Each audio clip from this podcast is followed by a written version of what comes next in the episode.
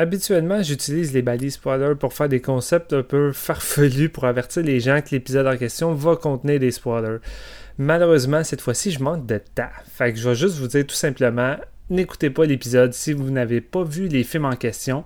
Et comme bonus, ben, je vais juste mettre euh, une petite niaiserie qui est arrivée euh, en dehors de l'épisode entre nous parce que ça arrive souvent, on déconne avant d'enregistrer. Fait sur ce, bon épisode.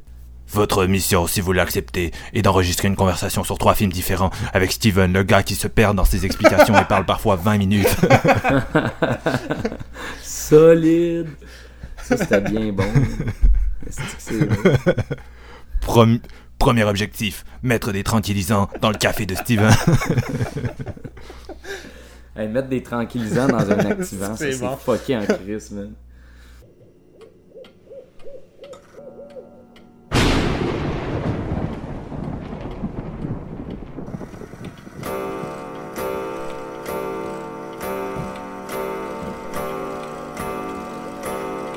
C'est l'heure. Préparez votre maïs soufflé et votre boisson gazeuse, car c'est le moment d'écouter un nouvel épisode de Séance de minuit.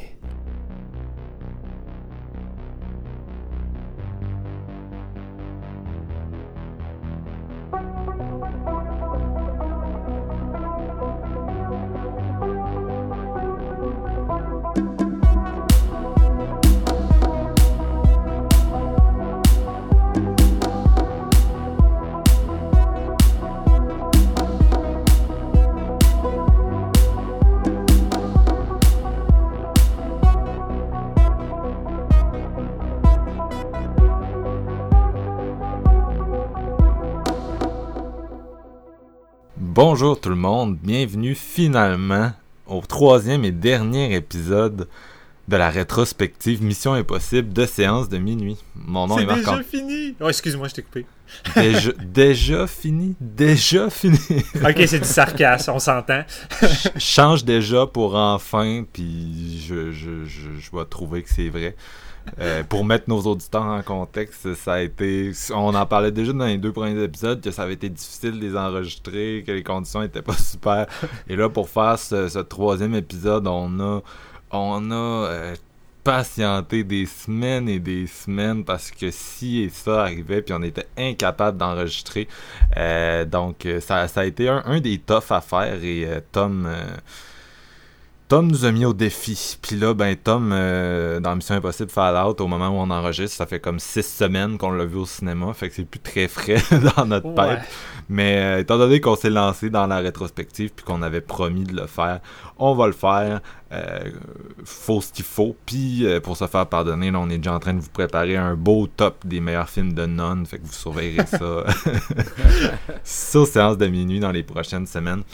Donc, pour m'accompagner aujourd'hui, euh, les deux euh, collègues habituels, Steven François, Jean-François Ouellette. Salut les gars. Salut mon Marc-Antoine. Bonjour, bonjour. Honnêtement, les gars, là, si euh, ils sortent Mission Impossible 7, on va probablement sortir l'épisode pour Mission Impossible 8, etc. fait que, Écoute, on n'est pas stressé pendant tout. Pour le prochain, on n'aura pas besoin de refaire une rétrospective. Fait que on va être correct. Là. on va se fouler un doigt à tous les soirs qu'il faut enregistrer. Dans le fond, on sera pas capable. Maudit Tom, là, ces missions sont impossibles. Arrête de nous donner ça si ça n'a pas d'allure. Mais pas Tom au défi. Il y a juste lui qui peut le faire. Je l'accepte, je le dis. Tom, il y a juste toi. Il y a juste toi qui est capable. Euh, respect. Euh, à ce temps, tu peux-tu nous laisser faire notre épisode puis qu'il n'y ait pas un bug de montage, un bug de micro, un bug d'internet? Euh, pour ceux qui ont écouté l'épisode Mile 22, euh, le, fameux bug d'Internet qui a scrappé un peu l'épisode, je m'en excuse d'ailleurs. Euh, si c'est ma faute, j'ai coupé court au débat en disparaissant mystérieusement de, l'épisode. Donc aujourd'hui, on se souhaite que du bonheur. Et après ça, on lance notre saison d'automne de séance de minuit. Bien varié. Where's the disc? Where is the disc? You're looking at it. I am the disc. I memorized it, all 2.4 billion in numbered accounts. If that vest goes off, you get nothing. Without this money, you're nothing. Without me, you're nothing. Eh bien, on enchaîne avec notre avant-dernier épisode, ou je devrais dire volet de la série Mission Impossible Rogue Nation, cette fois-ci réalisé par Christopher McQuarrie, euh, qui a déjà collaboré avec Tom auparavant avec Jack Reacher.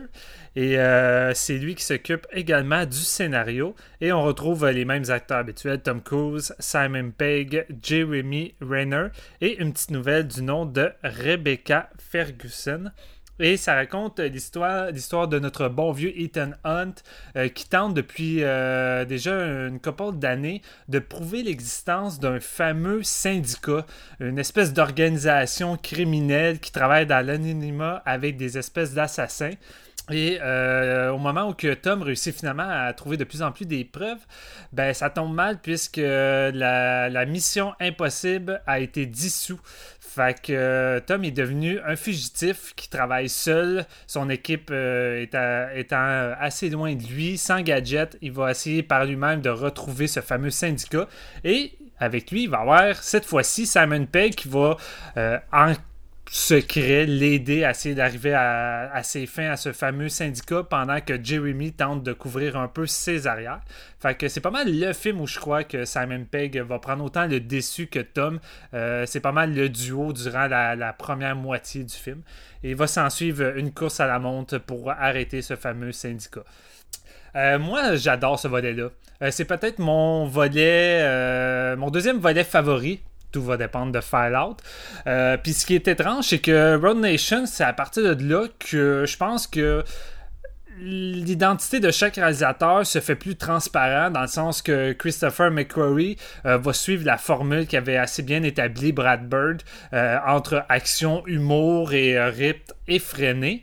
Et écoute, autant c'est un mal, autant c'est un bien, dans le sens que j'aimais ça, l'idée de voir la touche différente de chaque réalisateur s'exprimer dans l'univers de Mission Impossible, tandis que là, ben, vu qu'on a trouvé une bonne formule, en même temps, je suis pas contre parce que je trouve que l'humour, l'équipe, l'action, le tout faisait un cocktail détonnant et ça le ferait des blockbusters vraiment efficaces. Puis Road Nation, c'est pas mal ça en gros. C'est un putain de bon blockbuster efficace où qu'on va retrouver notre Tom qui va encore plus que le volet précédent tenté de faire des, cascades de folie, notamment avec une scène d'intro où il va s'agripper euh, après un avion qui va grimper dans le ciel. Tom a fait ça évidemment pour de vrai. La promo du film a été faite euh, sur, euh, sur cette séquence-là en particulier. Puis je trouve ça cool parce qu'ils ont quand même misé là-dessus. Puis c'est la scène d'intro. Fait que les séquences suivantes dans le film sont quand même mis un peu plus en retrait. Fait que je trouve ça donne lieu à quelques surprises au lieu de dévoiler un peu plus ton morceau de bravo. Un peu comme l'avait fait euh, Ghost Protocol où c'était pas mal la, la scène d'atour qui était le highlight du film. Et là, ce que j'aime bien dans ce film-là, c'est vraiment le duo Tom Cruise et Simon Pegg qui, là, euh, fait des flamèches. Euh, je trouve que ça fonctionne vraiment bien. Simon Pegg amène toujours une touche d'humour aussi bienvenue.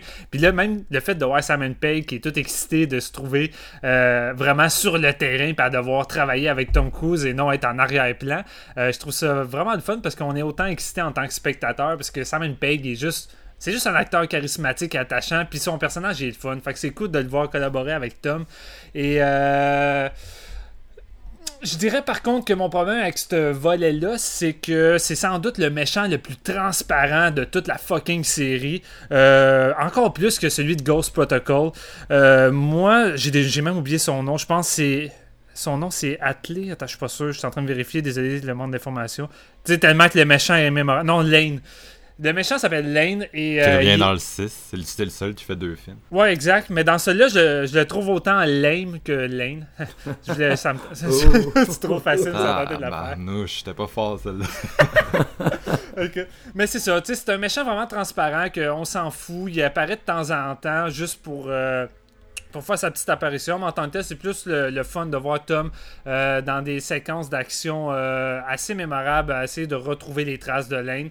Euh, ce film-là accumule dans sa première partie quand même des moments, des moments vraiment mémorables, dont le fameux, la fameuse scène d'opéra qui revient un peu dans le style Hitchcock, avec une mise en place de la tension. Puis quand tu vois tous les, les, les agents, les assassins se mettent en place durant l'opéra avec la musique en background, en termes de mise en scène, de montage, je je trouve que c'est foutrement efficace, immersif, puis la scène est écœurante, autant en termes de chorégraphie avec Tom qui va devoir se battre sur, une espèce de pendule euh, qui fait monter les, décors.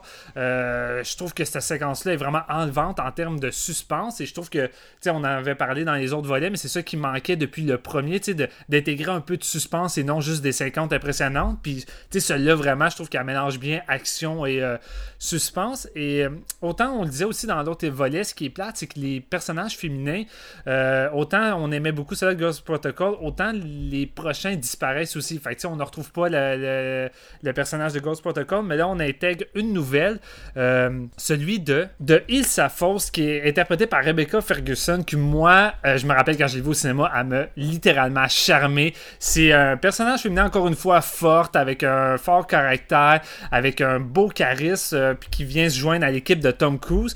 Personnage qui est ambigu, on sait pas trop de quel côté elle se situe. Je trouve que le, film joue quand même bien ses cartes avec ça, avec quelques personnages qu'on sait pas qui, euh, qui est dans quel camp. Euh, je trouve que ça a quand même euh, lieu à, quelques petits moments de, suspense entre l'équipe de Tom et elle qui doute un peu de savoir de quel côté qu'elle est. malheureusement, ce volet-là, je pense c'est le pire de toute la série qui trouve défaut dans son troisième acte, anticlimatique as fuck.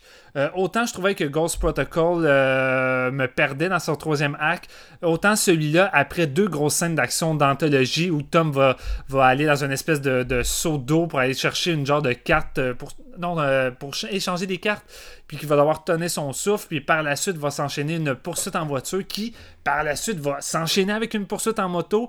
C'est des séquences foutrement efficaces, puis je trouvais que la première heure du film tenait le coup en termes de rythme comme ça, ça l'accumulait autant scène de comics scène d'action. Puis après cette séquence de moto-là, ça s'étale, je m'en fous. Ça, là, on, apprend un peu plus sur le, les, motivations des méchants, motivations de le personnage féminin, on sait plus dans quel camp elle se situe, puis ça traîne la patte. Là, après, tu as Tom Cruise avec son équipe qui tente d'aller euh, euh, prouver au président, puis à, Alec Baldwin qui vient d'intégrer, qui est dans le cul de Tom Cruise, essayer d'y montrer les preuves comme quoi le syndicat existe, puis vraiment, ça s'étale, ça s'étale pour arriver à un final qui, euh, malheureusement, n'est pas tant, n'est pas tant impressionnant ou quoi que ce soit, mais malgré tout, la finale, elle me plaît. On retrouve un espèce de petit côté minimaliste, puis son, côté euh, dans la brume, un peu comme l'intro du premier volet de Palma. Je trouve que ça me plaît. Je trouve qu'on en revient un peu, un peu plus à un côté vraiment espionnage que gros film d'action. Euh, ça me plaît, c'est juste que c'est pas à la hauteur de, des scènes précédentes qui, malheureusement cassent le rythme. Mais je suis plus gentil avec ce volet-là parce que contrairement à Ghost Protocol, la première heure, moi, euh, elle me plaît. Je trouve l'intrigue, elle m'intéresse un peu plus malgré un méchant vraiment flat. Et euh, c'est ça en gros. Moi, pour moi, c'est quand même un des, volets forts malgré son troisième acte vraiment en poche. Et euh, je trouve que la formule fonctionne encore une fois super bien. Puis j'ai vraiment du plaisir avec celui-là. GF, t'en as pensé quoi? ben, j'étais un peu de, du même point de vue que Steven du fait de l'inégalité de ce chapitre-là quand même. Euh, mais j'étais un petit peu ambigu aussi parce que au final, je tripe vraiment comme la première heure. Tout ce qui est scène d'action, je trouve ça vraiment c'est très solide. Ça part en feu avec la, scène d'introduction. Puis euh, la scène de l'opéra, c'est une de mes préférées de la série, by the way. Je trouve vraiment la mise en scène euh, avec la musique, c'est vraiment, il crée une tension vraiment palpable. C'est super cool, justement, comment que où les personnages se placent, toutes les, scènes d'action, les scènes de combat entre Ethan Hunt et ceux-là, justement. Ça, je trouve ça ultra efficace. La relation aussi avec Simon Pegg, comme Steven l'a mentionné, je trouve ça super le fun parce que c'est un de mes personnages principaux de, de, cette série-là, dans le fond. Euh, donc, euh, c'est vraiment euh, un, beau moment, dans le fond, de les mettre les deux à travailler ensemble, tandis que Renner, lui, essaie vraiment de backer le cul à Ethan Hunt avec la CIA et tout ça. Euh, mais, je trouve vraiment que ça part en force, puis plus ça avance dans le film, vraiment, ça, ça en perd des bouts. Puis je trouve que c'est encore pire que dans Ghost Protocol, que moi j'avais quand même vraiment trippé beaucoup. Fait que je trouve que c'est un des, euh, un des chapitres qui est comme, de par son inégalité, il me rejoint vraiment moins, on dirait. J'avais, euh, j'avais encore de la misère à me souvenir de la finale, puis je l'ai vu quand même trois fois, tu sais. Euh, puis l'espèce de côté, tu sais, avec les masques pour démanteler tout ça et réussir à sortir la vérité pour euh, prouver l'existence du syndicat à un moment donné, c'est aller chercher loin, c'est quasiment poussé, tiré par les cheveux un petit peu, je te dirais. Fait que, rendu là, on dirait que je suis vraiment dés- désintéressé. Par exemple, euh, la- l'ajout de- d'Elsa Foss, ce personnage-là est super intéressant. Quand euh, elle va rencontrer Ethan Hunt au début, tout ça, euh, je trouve ça, euh, je, trou- je trouve c'est une belle scène, tout ça. Puis son, son retour dans Fallout, on va en reparler tantôt, mais ça, en fait un personnage fort de cette série-là. Puis je trouve aussi que le, le- retour de Renner là-dedans, c'est un des bons points de ce film-là. Leur, relation pour essayer de garder l'AMF en vie, tout ça, avec l'espèce de, de. Voyons, comme le gros planning pour euh, prouver euh, l'existence du syndicat quand ils vont parler à la CIA pour la démanteler puis la faire revenir, tout ça. Je trouve ça bien écrit, c'est super cool. Mais ça, je reste quand même de glace devant ce film-là. Puis je, suis un petit- je sais pas vraiment comment me l'expliquer. J'adore les scènes d'action, la scène dans le- l'espèce de, de, voyons, de truc d'eau où ce Hunt doit tenir son souffle. Finalement, il va se faire sauver. Je trouve ça, c'est tendu, c'est super efficace, mais je reste quand même. Bon, c'est c'est pas euh, un de mes chapitres préférés. Je pense que j'aime mieux le troisième chapitre que celui-là. Dans le fond, j'ai l'impression que toi, ce volet-là, ça t'a fait ce que moi, ça m'a fait avec Ghost Protocol, genre. Ouais, ben c'est vrai, c'est une bonne façon de l'expliquer. Je suis c'est pour- on dirait que c'est pour les mêmes raisons que Rogue Nation me met off, que toi, Ghost Protocol, t'étais comme un petit peu indifférent aussi.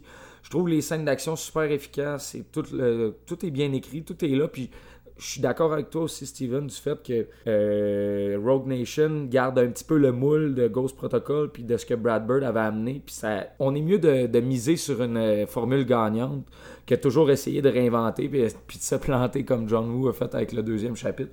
Ouais, c'est les risques ramène. aussi, ouais.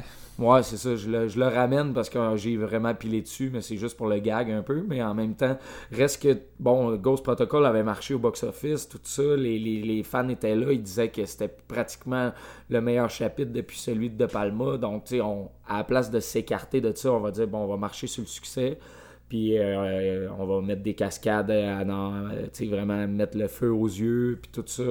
Donc euh, je trouve que ça fonctionne, mais je reste quand même de glace. Puis c'est, on dirait que ça s'essouffle. C'est, c'est bien beau amener tout plein de cascades comme ça, mais on dirait qu'à la base, le scénario, il y a de la misère à rester intéressant de ces deux heures et quart euh, de durée. Là. Fait que non, moi je trouve. euh, c'est un bon chapitre, ça se regarde bien. Je veux dire, c'est des blockbusters d'action, veut, veut pas.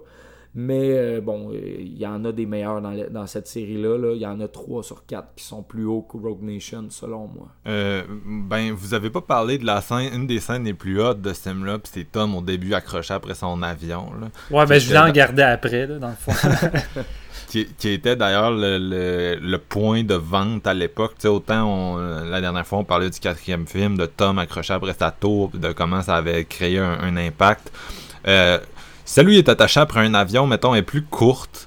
Euh, puis on dirait plus que le, stunt est là pour le stunt, c'est vraiment, c'est pas genre le, le set piece principal du film, c'est l'intro du film. D'ailleurs, j'avais été surpris à l'époque, je me souviens, j'étais allé au cinéma, puis c'était comme, oh, Tom Cruise s'accroche après un avion, puis tu commences, puis deux minutes à- à- au début, il est, déjà, il est déjà sur l'avion à crier dans son micro, euh, ah! Ouvre la euh, porte, ouvre la porte.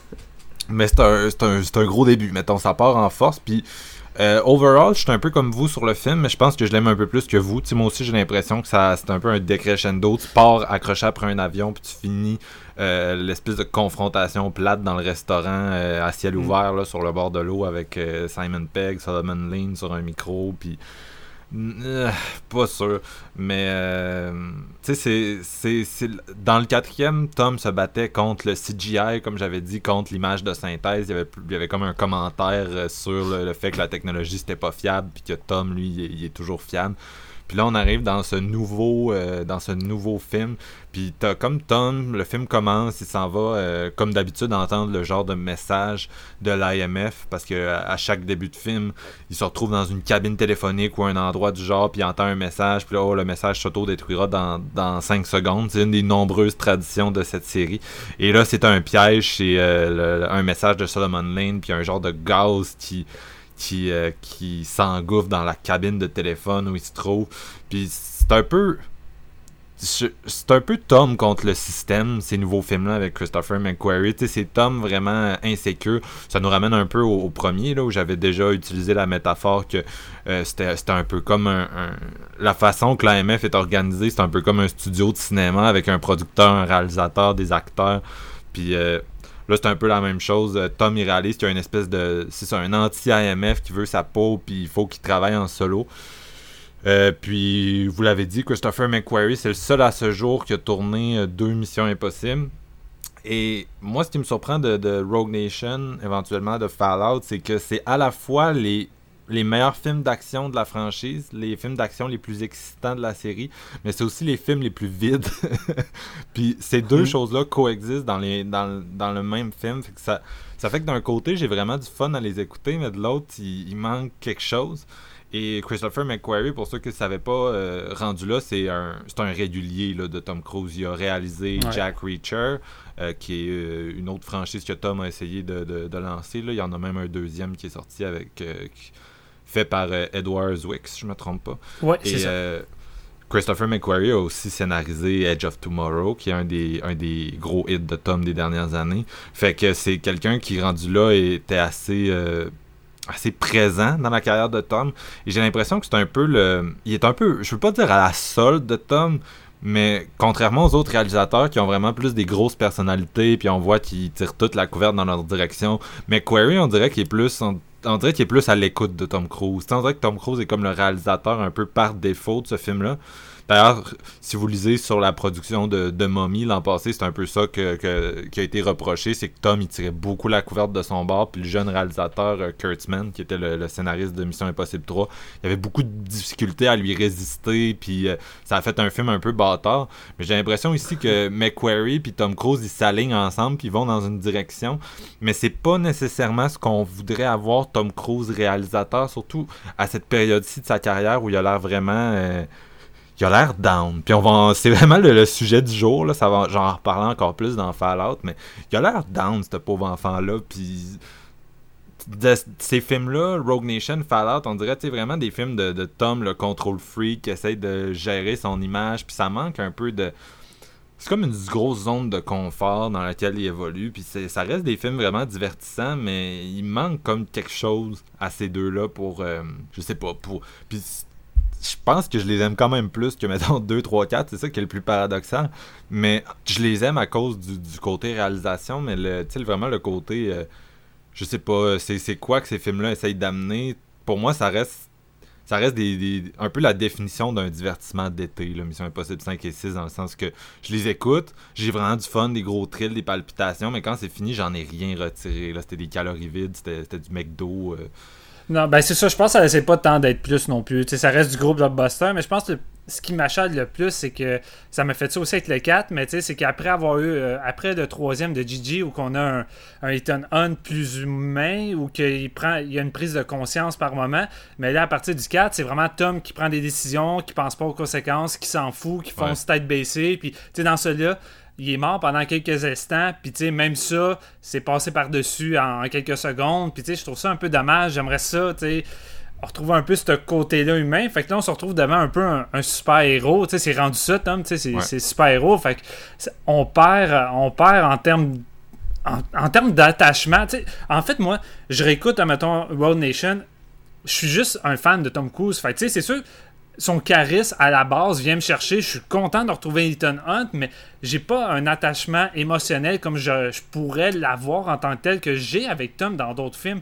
Puis je pense que, tu sais, dans le prochain C'est impossible, si on pourrait équilibrer ça, ramener ça, je pense qu'on pourrait trouver de quoi ou qu'on pourrait vraiment s'impliquer émotionnellement pour pourrait vraiment avoir de quoi d'encore plus fort. Là. Ben, c'est ça qu'on parlait aussi dans quand on parlait du quatrième, c'est que on est en train de devenir avec ces films-là, Tom le cascadeur prend le pas sur Tom l'acteur. Tu sais, l'acteur qu'on qui, que moi j'ai revisité un peu euh, durant cette, euh, cette rétrospective Mission Impossible. J'ai quand même pris le temps de revoir d'autres films de Tom, pas juste euh, ceux de, de, de, de Ethan Hunt et euh, Tom, le performeur à l'époque, qui est extrêmement charismatique, qui est vraiment un très bon acteur de sa génération. Puis aujourd'hui, tu le regardes, puis c'est un peu une pâle copie. C'est un très bon cascadeur, mais c'est un Il gars sur beaucoup pilote moins. automatique. C'est ça, il joue plus grand chose. Puis même dans ses films qui ne sont pas Mission Impossible dernièrement, c'est pas mal toujours le même rôle. Ça en est presque triste. Et euh, c'est vrai que c'est devenu ça, le 4, 5, 6. Puis comme je disais la dernière fois, c'est pas innocent d'être allé chercher Brad Bird, qui est quand même un gars qui a une expertise de, super-héros, puis tout, pour prendre une tangente vraiment plus Marvel, selon moi, avec la deuxième trilogie. Puis la différence, c'est que, tu sais, j'ai découvert la collaboration euh, Christopher puis Tom avec Jack euh, Reacher. Et je trouve que les deux forment vraiment un bon duo. Je pense que les deux s'équi- s'équivaut sur plusieurs, euh, sur plusieurs euh, aspects.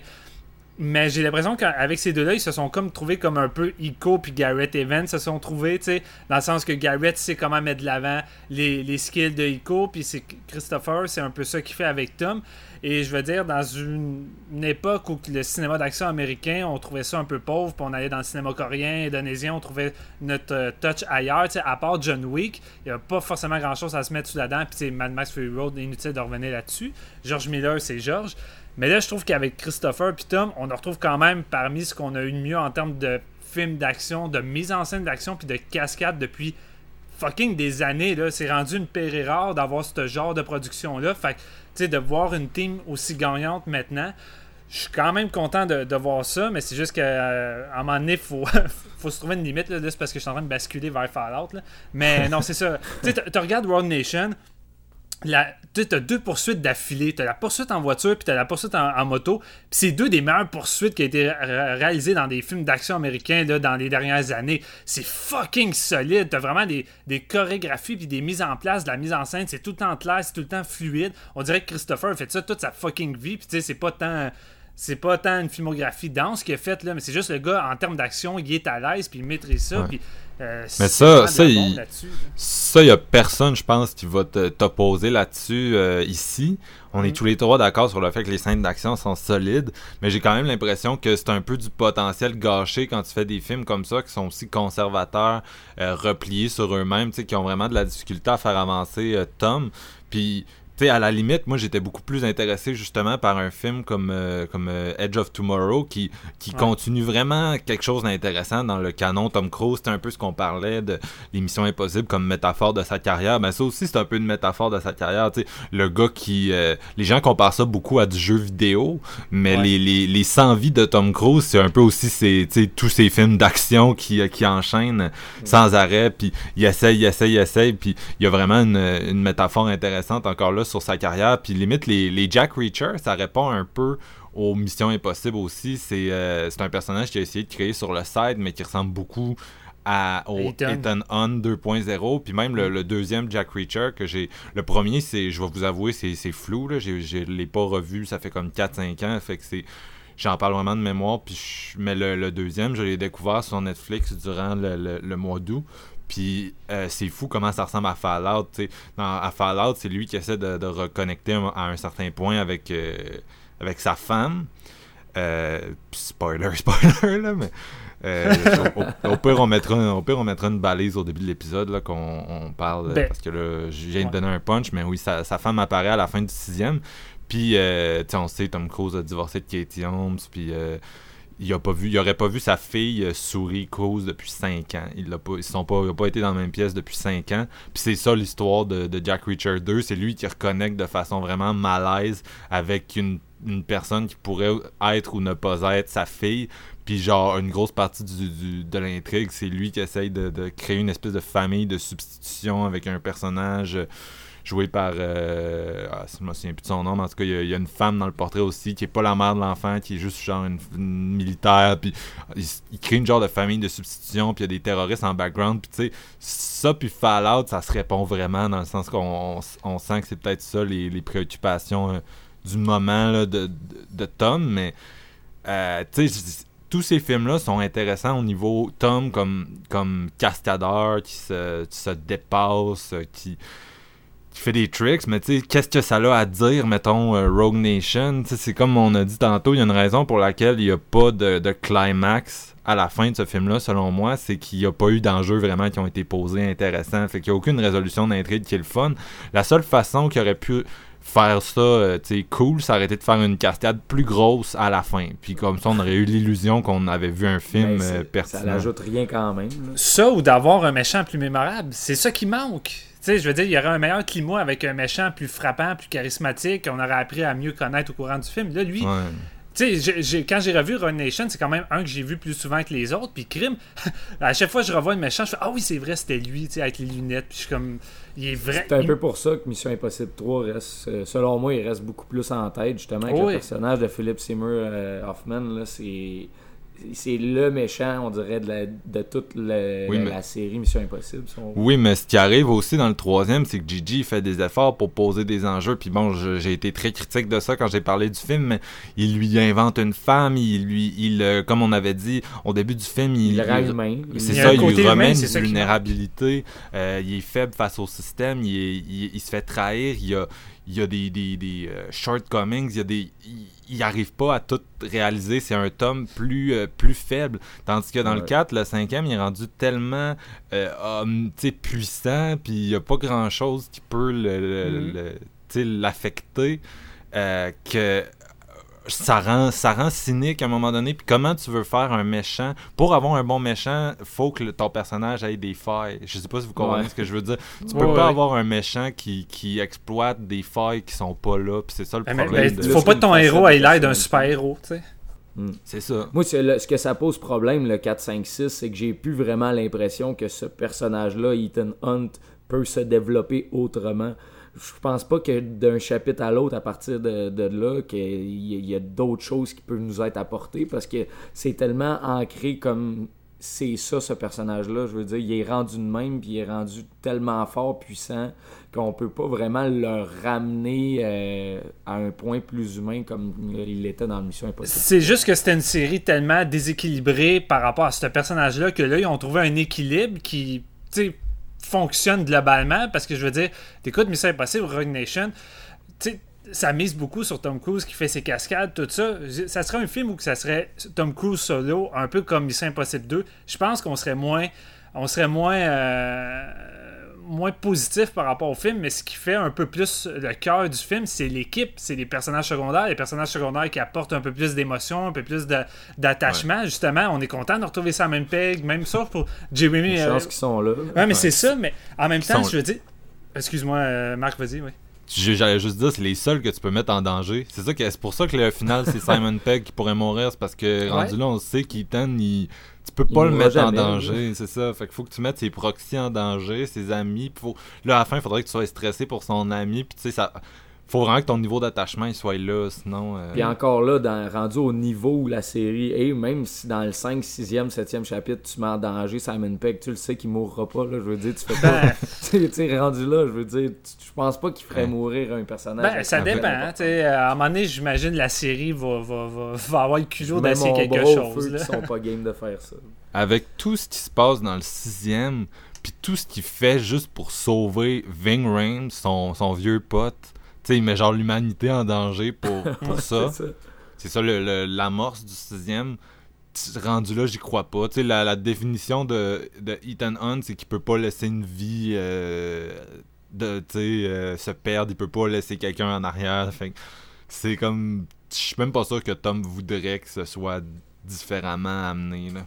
Il se l'est fait remettre d'en face plusieurs fois dans la série, en plus que son problème c'était ça, qu'il peut pas euh, laisser quelqu'un derrière, mais si ça va rester de même, donc ça, ça cause... Déjà là, je trouve que dans le sixième, il y a un petit peu plus d'enjeu que dans Mais, le cinquième. mais c'est ça, je me dis, je pense, je pense qu'avec un futur volet, ça serait ça la feuille à Tom, puis ça serait ça la feuille à Ethan, puis de déjouer tout ça. Fait que, tu sais, avec le septième volet, s'ils veulent faire de quoi qui va changer la donne, puis c'est sûr que ça peut faire mal par rapport au lien avec le public, parce que quand on regarde les, les, les critiques, puis euh, les, le public, la réception, Fallout, ça, mar- ça marche en esti, mais je veux dire, à un moment donné, il faut, faut essayer quelque chose de nouveau. Puis, euh, je pense qu'il faudra aller jouer là-dedans. Puis, oui, ça, ça serait dommage, mais en même temps, avoir une scène super hard où tu verrais ça même pas se faire tuer sous les yeux impuissants d'Ethan Hunt, ça serait épique. mais, Ce, ce serait épique. Puis là, euh, écoute, la conversation nous amène vraiment vers Ouais. Fallout. Fait que j'ai- comme. j'ai pas le goût d'amener ça plus loin, mais ils ont sais, ils ont essayé de faire de quoi dans Fallout, puis à toutes les fois qu'ils t'amènent, puis qu'ils regardent dans l'abîme de ce que ça pourrait être Mission Impossible si Ethan échouait, c'est tout le temps on, on, voit ce qui pourrait arriver, mais ça arrive pas parce qu'il est trop awesome. non, c'est ça. C'était oh, je porte un masque. Oh, ça n'était pas réel. C'était une mise en scène. Oh, c'est un, flash forward de ce qui pourrait arriver, mais je suis trop awesome pour que ça arrive. Puis c'est ça tout le long du film. Et c'est vraiment un des défauts de Fallout. on en reparlera, là, mais c'est vraiment ce qui J'ai une petite théorie, juste, euh, je sais pas, je vais vous en parler parce que je sais pas si c'est moi qui est fou, là, mettons. Là. Mais tu sais, les, les, films d'action, d'espionnage, on s'entend. Tu sais, il y a Mission Impossible, puis euh, mettons les James Bond, ça se chevauche un peu. Comme, comme Jason Bourne aussi, un peu. Jason, Bourne, ouais, mettons, moi j'ai pas vu tous les Jason Bourne, fait que je vais comparer, mettons, James Bond puis euh, c'est impossible. Dans les trois premiers volets, comme on en a parlé, tu sais, Ethan Hunt, qui est un personnage un peu plus faible, un petit peu, on peut l'atteindre si on veut. Ça donne cette impression-là quand même. Dans le temps où ce qu'un James Bond était comme euh, un gros super-héros qui saigne jamais, puis que euh, il peut, il peut euh, y arriver n'importe quoi, tu sais qu'il va rester solide quand même. Puis là, vient comme Daniel Craig, puis ça change un petit peu, puis de, l'autre côté, Ethan devient comme l'espèce de super-héros, puis James Bond devient comme quasiment plus atteignable. Je trouve que on dirait que ça a comme switché au même moment. Je sais pas, c'est pas voulu, c'est rien, mais genre, ben, à ça dans ma tête. Je, trouvais que les James Bond avec Daniel Craig, là, on s'éloigne, mais ça, ça, a, ça a eu le même problème d'identité que par rapport au Mission Impossible, dans le sens que tu écoutais Casino Royale, on découvrait un James Bond humain qui peut saigner imparfait, euh, qui doute de lui, qui, réussit, qui échoue ses missions. Puis tu sais, arrivé avec Quantum par la suite, puis là on retrouvait le James Bond traditionnel qui, qui échoue mm. pas, qui réussit tout, puis qui est, qui est bon. Puis c'était comme c'est pas sur quel pied danser parce que ben, même dans Skyfall, il, redevient comme un peu. Euh, tu sais, parce qu'il a été vraiment. Fait, il y a eu beaucoup de flèches. Là. ben, c'est ça. là, on s'en va loin. C'est ça, tu sais, je, trouvais ça cool d'amener un Daniel Craig qui amenait une nouvelle image de James Bond. Mais là, après ça, on dirait que les, scénaristes et les, réalisateurs suivants savaient plus trop euh, aller avec ça. Fait qu'ils revenaient à une vieille formule. Puis c'est comme, non, j'aime la nouvelle formule, ramenez-moi pas euh, ce qu'il y avait auparavant. Mais tu sais je trouvais que ça y allait quand même vers un petit côté qu'on aimait d'Ethan Hunt dans les premiers chapitres. Ouais. Ben, si, tu regardes la timeline, par exemple, James Bond, le Casino Royal, qui est vraiment, comme dit Steven, celui qui est le plus sais, de la nouvelle série, c'est vraiment celui qui est le plus euh, comme tu l'as décrit, là, où on sent que Tom, il, peut. Euh, Tom James, il peut saigner, il peut être mis en danger. Puis c'est sorti la même année que Mission Impossible 3, en fait, en 2006. Qui, puis Mission ah Impossible 3, c'est euh, c'est c'est un de ceux où il est le plus en danger aussi. Là. Ouais, c'est vrai. C'est l'année du danger pour les agents. ouais, ils sont dans la merde cette année-là. Tandis que Ghost Protocol, ça, ça correspond plus à Skyfall. Là. Ouais. Écoute, rendu là, je pense qu'on va transférer à faire longtemps. Je pense qu'on est déjà tout dedans. Je pense Ben, je, je, vais finir ma critique parce que vous m'avez jamais laissé la Ah ouais, excuse-moi, j'ai même pas remarqué ça. non, c'est bien correct, là, on a parlé. Puis moi, j'aime mieux quand, quand la conversation est organique, puis elle s'en va quelque part, puis qu'on est tout intéressé que quand c'est plus mécanique. Mais mm. euh, franchement, c'est c'est du c'est du moi c'est pas mal du copier-coller Steven euh, fait que je, je veux pas je veux pas y aller plus longtemps mais j'ai juste le goût de parler un petit peu de, la scène d'opéra parce que c'est une, de ouais. c'est une de mes scènes préférées de la série vraiment puis ça je me souviens quand je l'avais vu au cinéma j'étais tellement excité il y, a un avant puis un après dans le sens que j'allais voir Mission Impossible 5 puis je m'en foutais un petit peu parce que bon comme j'ai dit 2, 3, 4 je les, les déteste pas mais c'est pas des films qui m'ont passionné. Puis euh, c'était ma copine qui voulait y aller voir le cinquième au cinéma. Puis c'est drôle d'ailleurs parce qu'on a été dans la ville où la scène d'opéra se passe. oh, en, en, Europe, au cinéma. Fait que euh, on s'en va voir ça. Puis la, c'est ça, la fameuse scène de, de l'opéra commence. Puis il y a tellement dans cette scène-là une lettre d'amour au style Brian De Palma, puis tu l'as très bien dit, Steven, mais j'ai, j'adore cette scène-là. Comme, un peu comme celle de la tour, pour moi, c'est comme un petit film. Et ce qui est drôle, c'est que celle de la tour a un côté très De Palma, mais en même temps a le côté vraiment cascade de, folie. Tandis que dans celui-là, les, cascades de folie, c'est plus c'est Tom qui s'accroche après l'avion, c'est Tom sous l'eau, c'est Tom en moto.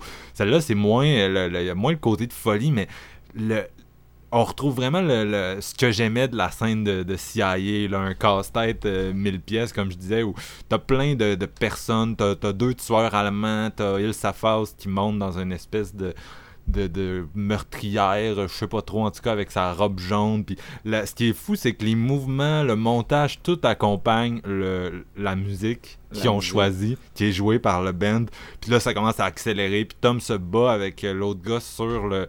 le le, le qu'est-ce comment aïe aïe aïe aïe je connais pas assez mes mots de backstage de théâtre Ben, ça non plus. euh, un, un truc de rideau, là. C'est les. euh, Voyons, comment t'appelles ça? c'est comme un poids là ou je sais pas trop en tout cas Ouais. Tu sais, eux, eux autres, ils se tapent sur la gueule, puis euh, c'est juste tellement bien fait avec le l'allemand qui a pas l'air si gros que ça au début, mais quand tu joues avec la perspective avec Tom qui reste un, un petit gars, euh, tu sais, 5 pieds et quelques, versus le gars, il a l'air vraiment grand, puis là, la, musique qui continue, puis ah non, c'était, c'est, j'ai capoté, c'est comme un, comme un mini-film qui est juste c'est là que McQuarrie il a, vraiment monté dans mon estime dans le sens que pour mettre ça en scène de la façon qu'il a mis en scène de façon aussi fluide je suis tombé en amour puis À l'instar de la scène de, de Palma que tu parlais, c'est vraiment le fun parce que dans celle de De Palma, il n'y a aucun son, puis ça joue là-dessus, tandis que là, l'action est vraiment à, à danse avec la musique. Fait que c'est Ouais. vraiment deux contrastes complètement différents, mais ça se,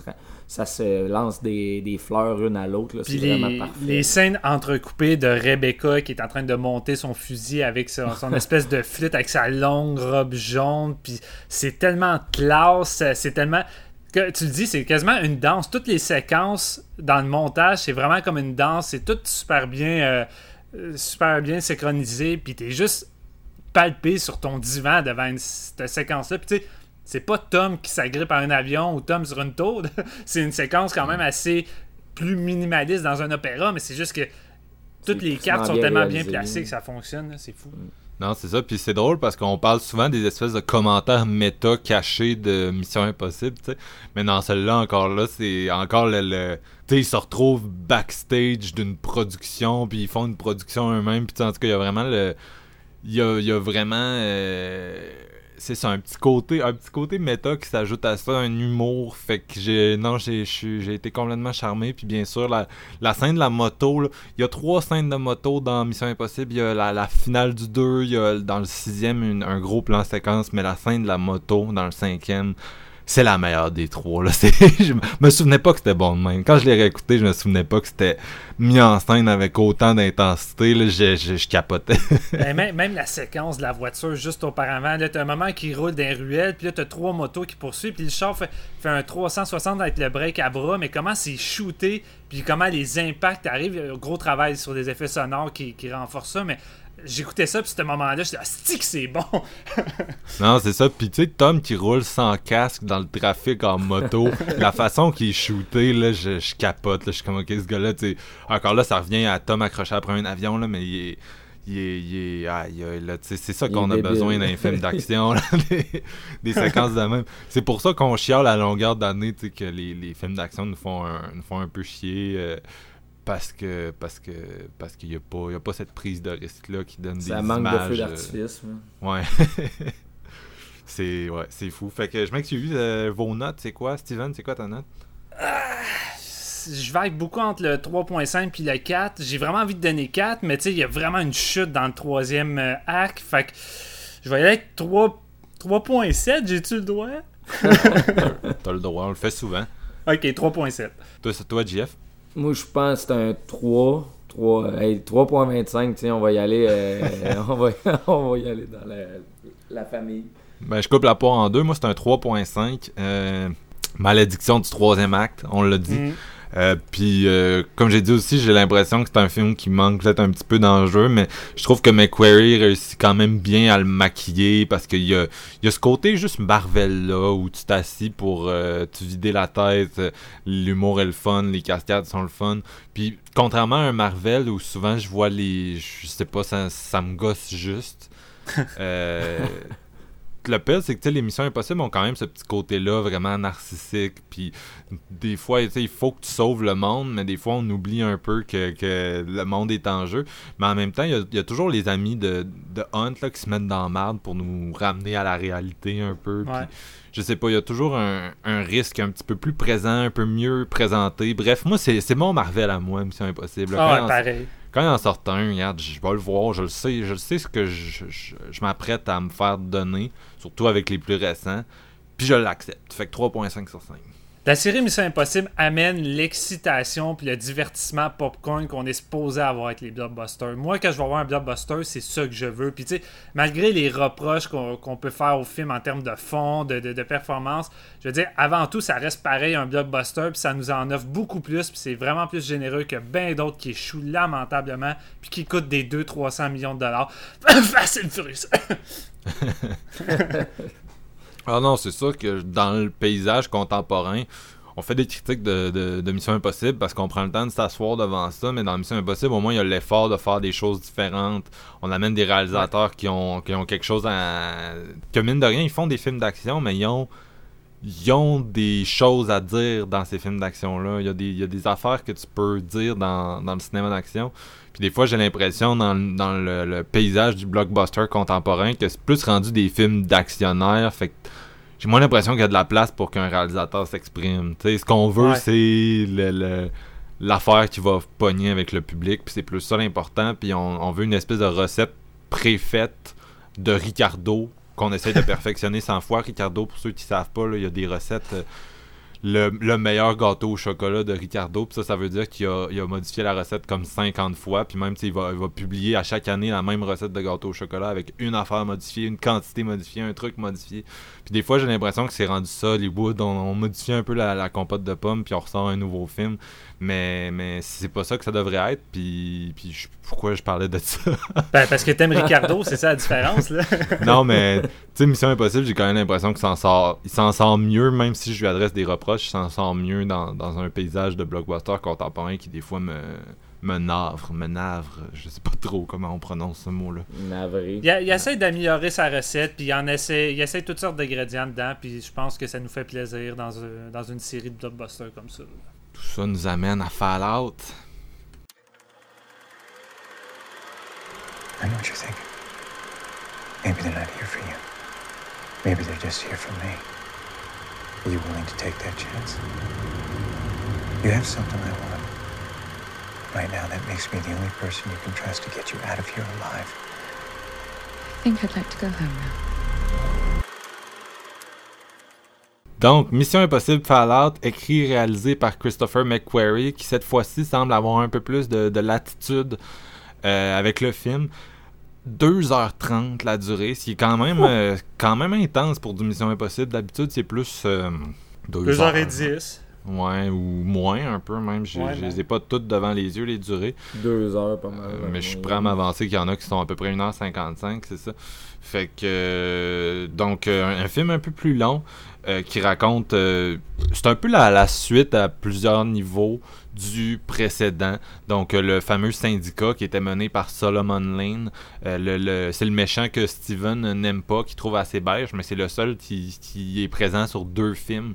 Donc, son organisation qui est une espèce d'anti-AMF d'agents qui sont des rogue agents. Donc, qui sont partis dans la nature et dont le but c'est d'anéantir euh, l'ordre établi. En gros, c'est Donald Trump. c'est Donald Trump en organisation, ils veulent. C'est euh, les apôtres. Le, but, c'est ça, c'est de détruire l'ordre mondial établi, puis eux autres euh, essayent de faire ça avec des bombes nucléaires. Et d'ailleurs, c'était aussi le plan du méchant dans, Mission Impossible 4, là, donc c'est vraiment...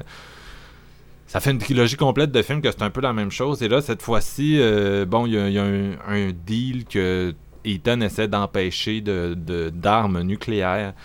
Et malheureusement, euh, il y, a un point où euh, c'est comme la vie de Ving Rhames est en jeu, son ami. Euh, c'est quoi son nom déjà de personnage?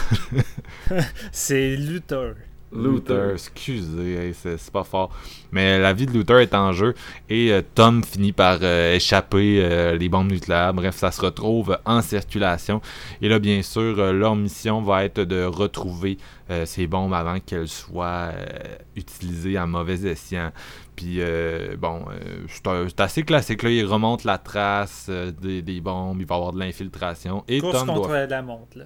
C'est ça. Et Tom doit faire équipe avec euh, l'agent Walker, un gars de la CIA joué par Henry Cavill, rien de moins, euh, qui a déjà euh, rêvé d'être James Bond, qui a déjà eu sa propre franchise ratée d'espion avec euh, Man from Uncle, excusez-moi. Euh, donc, euh, Henry, qui est quand même un, un peu à la- comme à l'époque de Jeremy Renner, représente un peu la compétition. Et ils ont une espèce de rivalité là-dedans. Là. Tom est le scalpel, Henry est le marteau. Et c'est ça, ils vont faire de l'infiltration ensemble à, à Paris. Et bon, là, là, je sais pas jusqu'à quel point je peux aller avec ce résumé-là. Il se passe quand même beaucoup de choses. C'est un film de deux heures et demie. Puis bon, j'ai spoilé tantôt. euh, sa, sa femme revient à la fin. C'est un gros twist surprise. Donc, euh, on va, on va l'annoncer qu'il faut pas écouter cet épisode-là. Mais dans notre premier euh, épisode de Mission Impossible, j'avais spécifié que si vous n'avez pas vu les films, écoutez pas. Ouais. Fait Non, c'est ça, mais là, vu que c'est le sixième, t'es encore au cinéma. C'est pas comme les cinq autres que, regarde, Mission Impossible, tu l'as pas vu, ça me dérange pas trop de te spoiler rendu là. C'est ouais. un peu ton problème si tu décides de- d'écouter notre podcast sur un film de, de 22 ans sans euh, avoir fait ton devoir au préalable. Je veux dire, c'est c'est toi que ça te dérange pas de te faire spoiler, en gros. Euh, mais c'est ça, bref, euh, Il Safar, c'était aussi dans, dans, dans le décor. Euh, non, c'est quand même un film qui prend le temps de poser ses pièces, puis il y a beaucoup de, de, de trucs qui se passent, donc je pense que je vais en rester un peu là. Je sais pas si vous trouvez que j'ai fait une bonne job. Ah, c'est Ouais, ça, parfait. fait, ça fait le job, man. Parfait, Comme j'ai ouais. Comme j'ai dit aussi, ça fait un bout que j'ai pas vu le film, fait que je, je- j'aime pas trop ça enregistrer à- aussi longtemps après avoir vu un film, fait que vous m'excuserez si je sonne pas à mon, à mon, à mon top. Euh, euh, fait que j'avais, moi j'avais vu quelqu'un qui avait dit que Mission Impossible, c'est un, c'est des films qui servent un peu de, de diagnostic de la carrière de Tom Cruise, puis c'est ce que j'ai essayé d'avancer durant les trois épisodes. Puis euh, à toutes les fois, il essaye un peu d'annoncer à l'industrie Ah, je suis encore en forme, je suis encore capable. Et là, bien sûr, euh, on a affaire à un monsieur de 56 ans euh, qui euh, fait des, des cascades assez, assez folles. Comme d'habitude, non, c'est ça. Puis qui, pour la première fois, a l'air vieux. Je sais pas si vous êtes d'accord avec moi, là, mais De, de point de vue physique, tu veux dire, quand on le voit à l'écran? sa face. Ouais. Ouais, après une coupe de rides. Ben c'est, encore pire quand tu te fais un marathon, tu vois l'évolution, mais là, malgré que je trouve que Tom Cruise vieillit quand même relativement bien, oui, là, Oui, ça, oui. Paraît, ça paraît plus, là. Non, c'est ça. Ça paraît que c'est un monsieur que s'il fait Mission Impossible 7, il va avoir 60 ans rendu là. fait que ça, ça- l'âge l'a un peu rattrapé. Mais euh, non, c'est ça. Moi, le, le Fallout, il y a des, des reproches que je ferais que j'ai déjà énoncé un peu euh, tantôt, là, quand j'en parlais de Rogue Nation. C'est-à-dire que c'est un film qui est un peu zone de confort. C'est un film où, euh, qui a été beaucoup comparé. euh, pour moi, c'est un peu à son détriment. là, puis je sais que je serais pas, je serais peut-être pas le, le- la personne sur laquelle se fier parce que c'est vraiment un film qui a fasciné euh, la critique, le public, les beaucoup de gens qui ont dit que c'était le meilleur de la, la franchise. Euh, et moi, je suis pas nécessairement d'accord avec ça. Euh, je on, a vendu, on a trop, on a survendu ce film-là. On l'a vendu un peu comme le Dark Knight de la série, ou comme un film plus dark qui ramenait des enjeux plus intéressants. Puis j'ai, comme je l'ai dit tout à l'heure, bon, le film commence sur euh, une, une, mission ratée, entre guillemets. On perd la bombe nucléaire, puis on sauve Ving. Et là, il y a une transition, c'est le visage de Tom Cruise, puis derrière lui, il y a CNN qui joue, puis ils ont même été jusqu'à engager, euh, euh, c'est Wolf Blitzer, je pense, en tout cas un des animateurs Ouais. de CNN. Puis là, il annonce que ah, il y a eu trois bombes nucléaires qui ont explosé, c'était le, le nombre qui a été volé. Donc, euh, une à Jérusalem, une à la Mecque, puis une au Vatican, les trois, euh, les centres de- des religions judaïstes, chrétiennes et musulmanes.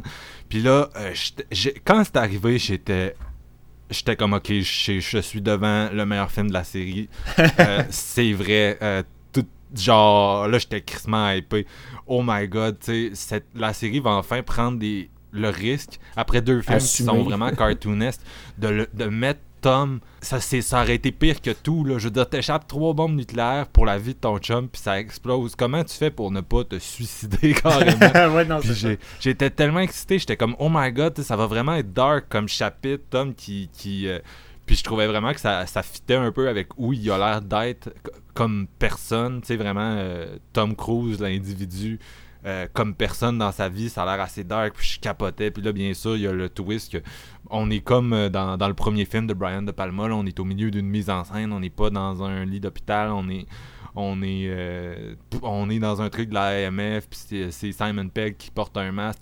Puis euh, ça ça m'a un peu déçu puis c'est la même chose un peu plus tard dans le film.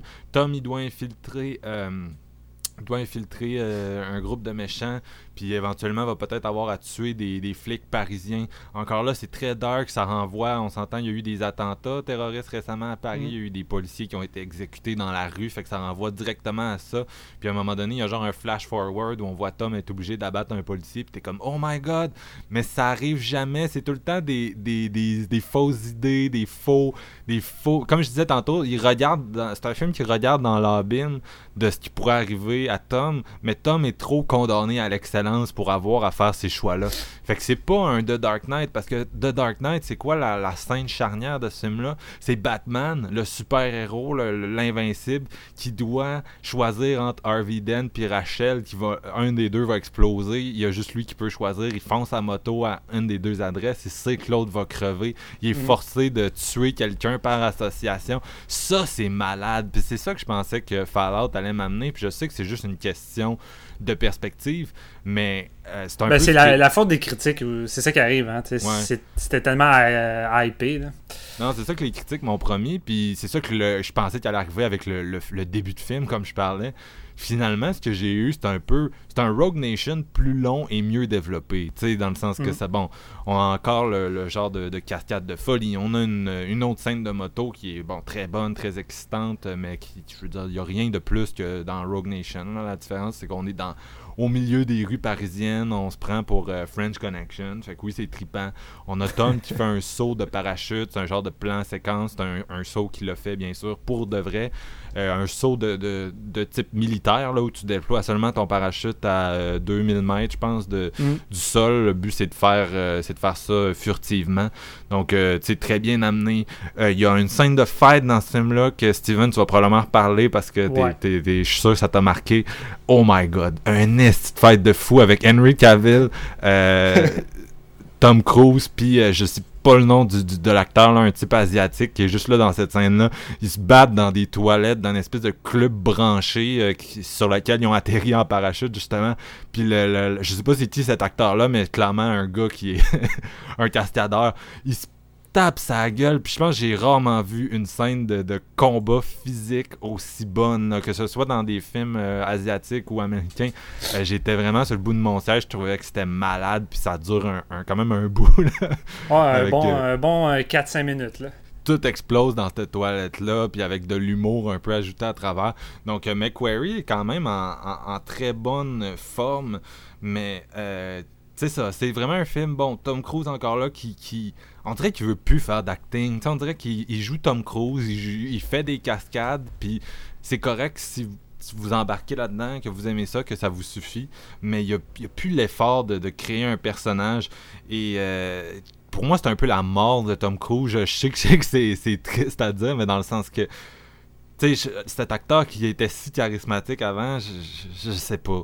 Tu sais qu'est-ce que je pense? Je pense que, tu sais, veux, pas, l'âge va le rattraper. Il va avoir une limite qu'il va atteindre vraiment très bientôt. Puis je crois que euh, il va prendre du recul, puis qu'il va peut-être décider de revenir à, un certain euh, skill d'acting. Tu sais, un peu comme Jackie Chan. Tu sais, à un moment donné, Jackie Chan, l'âge l'a rattrapé. Puis tu regardes The Foreigner. Tu sais, oui, il y a encore de l'action, mais on retrouve avant tout un Jackie Chan qui, euh, qui, qui essaie d'offrir une performance d'acteur. Puis je pense que Tom va arriver à ce, à ce stade-là à un moment donné. Ouais, ben c'est. Il pas le choix. C'est comme dommage que la, la, la, deuxième moitié de la carrière de Tom se passe de la sorte. Quelqu'un qui aurait juste pu faire une transition euh, facilement dans des rôles, tu sais, un peu plus destinés à des, à des hommes plus âgés, puis je veux dire, il était capable de faire des, trucs phénoménaux euh, dans les années 90-2000. Il serait encore capable de le faire. Mais là, on dirait juste un gars qui a la phobie de vieillir. C'est ça que je vois dans, dans Falland. Là, de ce que j'ai compris, il est en train de faire Top Gun 2. Puis dans Top Gun 2, il va prendre euh, un rôle de mentor. Donc, il va former un jeune un peu comme euh, Stallone dans, dans, Creed. Dans Creed, ouais. Fait que ça va être un peu le même style. Fait que bon, peut-être que c'est le début d'une, transition. Mais tu sais, Tom, regarde, t'es, t'es vieux, puis c'est pas grave. T'es le gars qui a fait Eyes White Shot, là. T'en as des skills de drame. tu pourrais aller. T'es le gars qui a fait Interview with the Vampire. T'sais, ça dérange pas. T'es le gars qui a fait Magnola avec Paul Thomas Anderson. Je veux dire, Chris, là. non, c'est ça, mais il y, a comme, y a comme une espèce de. Il y a comme eu un repli sur le cinéma d'action. Puis là, le cinéma d'action est un peu en train de, de le quitter.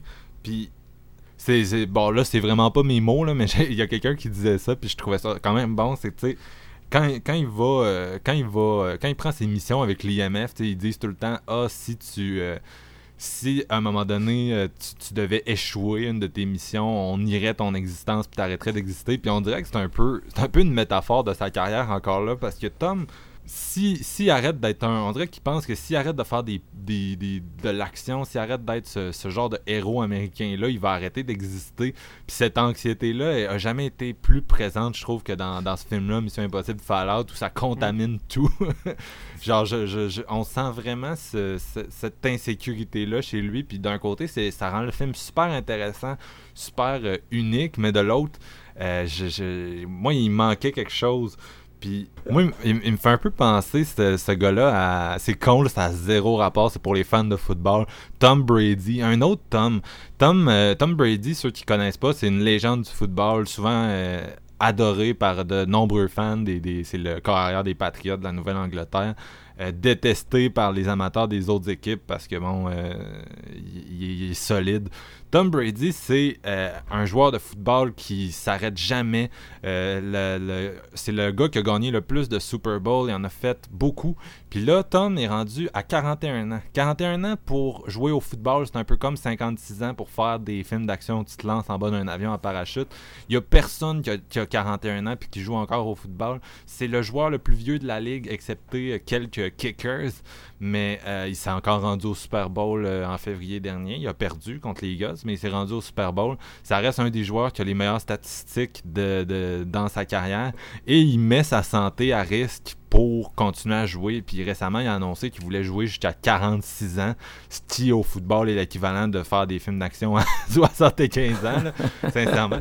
Fait que les, les deux tomes, je trouve, ça ressemble beaucoup, même s'ils sont dans, dans- dans des domaines très différents. C'est-à-dire qu'on dirait qu'ils ont peur d'arrêter d'exister euh, s'ils arrêtent de, de faire euh, ce qu'ils font euh, dans le moment. Tandis que, bon, on s'entend, Tom Brady, là, je veux dire, il pourrait euh, facilement devenir coach, devenir analyste. Il pourrait continuer dans l'univers du football, mais je faire autre chose. Mais je sais pas, je sais pas, je suis pas dans sa tête, mais tu sais, là, il est rendu avec un genre de coach de vie qui dit de pas manger des de, de, de tomates s'il veut que son corps vieillisse pas. Puis c'est un peu comme. On euh, pourrait aller plus loin dans la, dans la comparaison et dire que Tom Brady, avant d'être joueur de football, il était vraiment très bon au baseball. Ben, tu sais, Tom Cruise, il était vraiment bon dans l'acting, mais là, il fait rien que des cascades.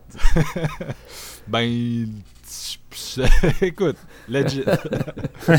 Mais, euh, tu sais, il y a vraiment des choses que j'ai aimées de ce film-là, comme je l'ai dit, l'action, le, le, le côté. Il y a vraiment une noirceur ajoutée dans le film. Fait que, d'un côté, je comprends la, la comparaison à, mettons, à Christopher Nolan, là, sans, sans aller jusqu'à The Dark Knight.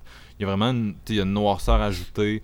Puis moi, ce que j'ai aimé, c'est, c'est, c'est vraiment le commentaire, euh, c'est ça, scalpel versus marteau, là, sa rivalité avec euh, Henry Cavill, qui bien sûr peut Mm. représenter la peut représenter la, jeune génération montante d'acteurs, ce qui est qui est bien sûr une source d'inquiétude quand tu es rendu à l'âge de, Tom, mais c'est aussi euh, ce que j'aime, c'est que c'est aussi un peu l'état actuel des États-Unis. Puis là, je reviens dans mon Mile 22, mais j'aime le fait que je pense que c'est voulu de McQuarrie que Tom ait l'air vieux, ait l'air fatigué dans celui-là parce que tu Rogue Nation, ça fait quand même juste 3 ans, puis Tom avait 53, mais il avait pas l'air aussi vieux. C'est vraiment dans Fallout que ça te frappe. Ok, c'est un, c'est un vieil homme, puis c'est un peu le. le- tu sais, Tom, ça reste un peu comme Marky dans Mile 22, un peu comme Batman dans The Dark Knight.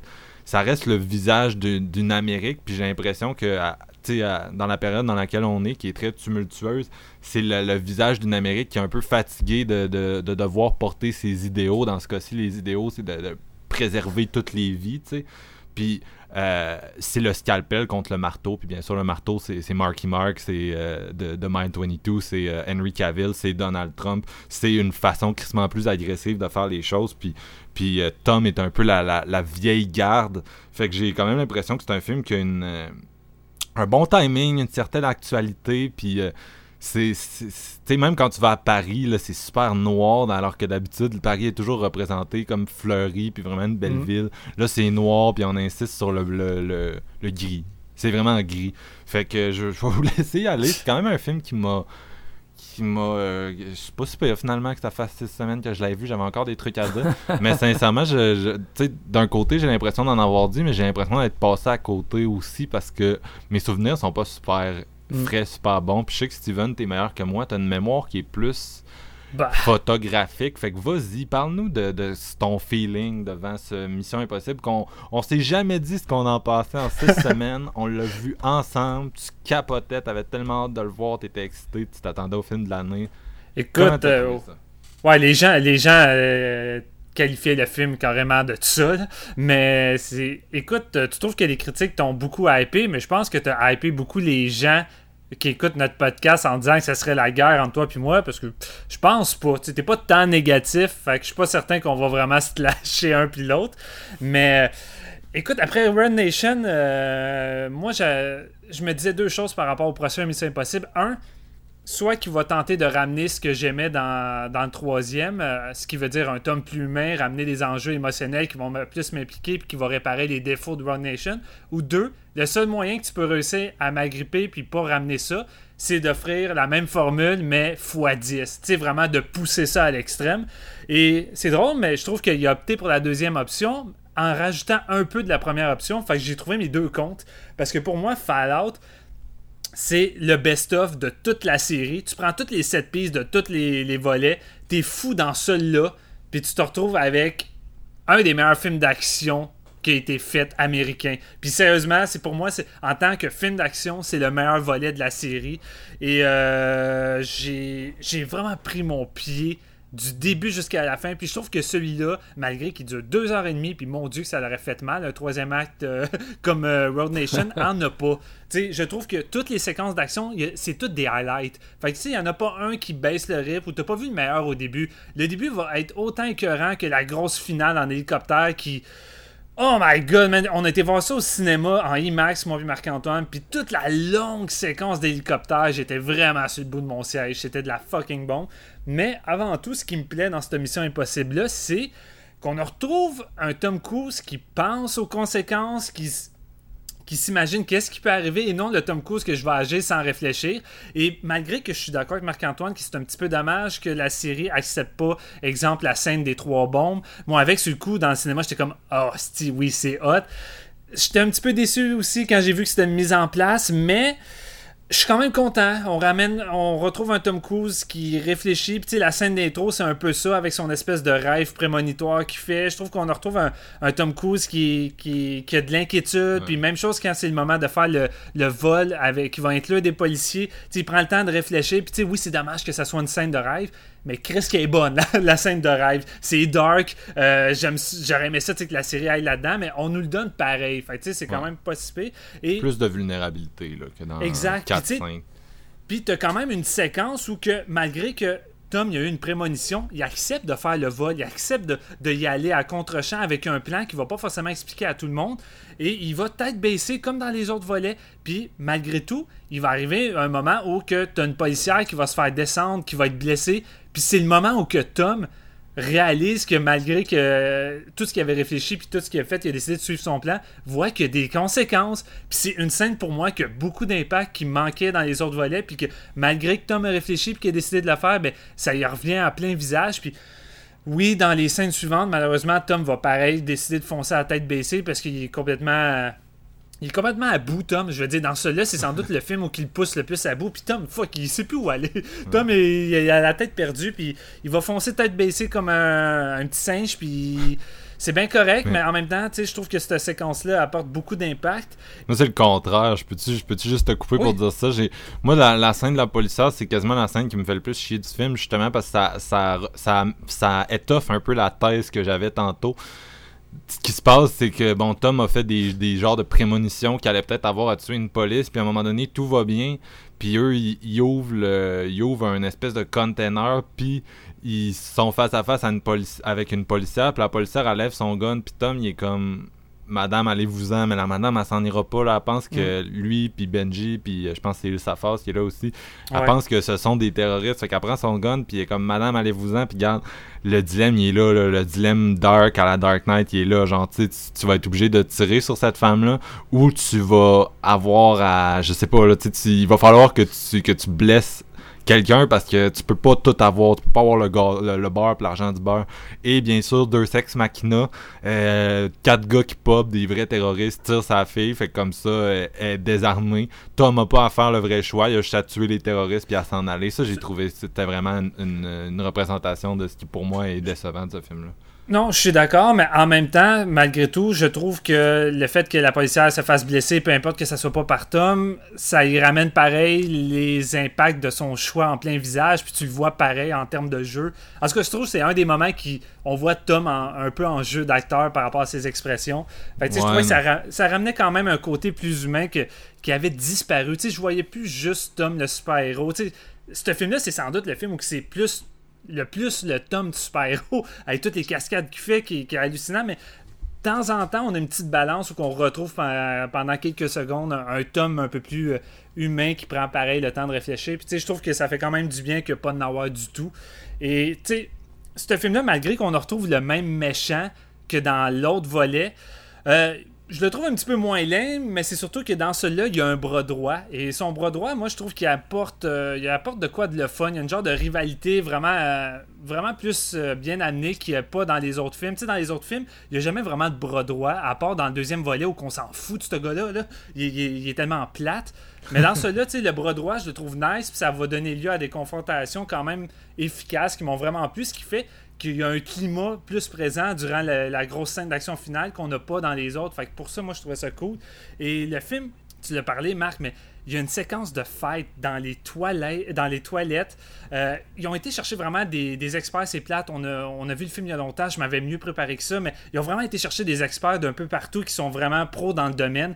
Puis, si je me trompe pas, ça a pris quatre semaines euh, tourner cette séquence-là dans les toilettes. Cette séquence de 5 minutes-là, ça a pris 4 semaines, puis ça paraît. Ça paraît quand tu vois qu'une équipe de production américaine laisse carte blanche à des chorégraphes, à des cascadeurs pro- professionnels pour peaufiner une scène de fête. Tu te retrouves avec quoi? Une des meilleures scènes de fight qui a été réalisée dans les dernières années, mais pas juste américaine, mais tout court dans l'industrie. J'en ai vu des films d'action de combat, puis en dehors des The Raid, puis tout ça, il n'y en a pas tant qui m'a marqué. Souvent, c'est bon, c'est efficace, mais rien de marquant. Mais celui-là, elle marque parce que fuck l'impact, la mise en scène, euh, le, tout, euh, tout contre One, là, Henry Cavill puis Tom Cruise contre ce gars-là, c'est fucking intense, puis le setup de la place, comment c'est fait, c'est- juste la fucking bonne, cette scène-là, mais pour moi, Mission Impossible Fallout, c'est ça tout le long. Toutes les scènes d'action, c'est du. C'est des séquences d'anthologie. C'est Tom qui saute euh, en haut d'un avion dans le ciel en parachute, puis juste avant, t'as la porte qui, qui, baisse, puis là, t'as Tom qui s'avance, puis tu sais, que c'est une scène que Tom va faire pour de vrai. Puis là, tu vois l'espèce de plan avec les éclairs, tout ça, puis je suis comme, asti c'est bon, tu sais. Euh, Christopher, il a vraiment le sens de- de- de de te donner une mise en bouche avant que le gros moment arrive. Puis tu sais, il, prend le temps de te construire ça, construire ça, puis de, de, faire de quoi d'alléchant. Puis c'est tout le temps comme ça. Puis même chose pour la scène des toilettes, il prend le temps de faire son build-up. Puis toute la grosse scène à Paris, moi, personnellement, je trouve que la scène en moto à Paris, c'est la meilleure parce que la manière que c'est shooté en plan séquence dans les rues de Paris, ça rajoute de quoi de, encore plus excitant parce qu'on sait que de nos jours, tourner des, scènes de poursuite à Paris, c'est l'enfer. Tu sais, tourner la scène de Ronin, là, tu peux plus tourner ça de nos jours, le film qui avait été fait par euh, John Frankenheimer avec Robert De Niro, mais Crime avec Fallout, on en retrouve de quoi qu'on n'a pas revu depuis longtemps en termes de poursuite à Paris, puis c'est vraiment de la bombe, puis ça l'accumule poursuite en voiture, poursuite en moto, puis pour moi c'est de la bombe. Mais là, highlight du film pour moi, c'est vraiment la finale, puis ont fait la promo par rapport à ça. Tom Cruise accroché après un hélicoptère. Oh my god, euh, ça fait toute la différence, tu sais, de voir vraiment un Tom Cruise accroché à une corde. Il n'y a pas de CGI, tu le vois monter la corde, à un moment il finit par tomber, puis il tombe jusqu'à la, la caisse en bas. Comment c'est shooté, comment c'est mis en scène.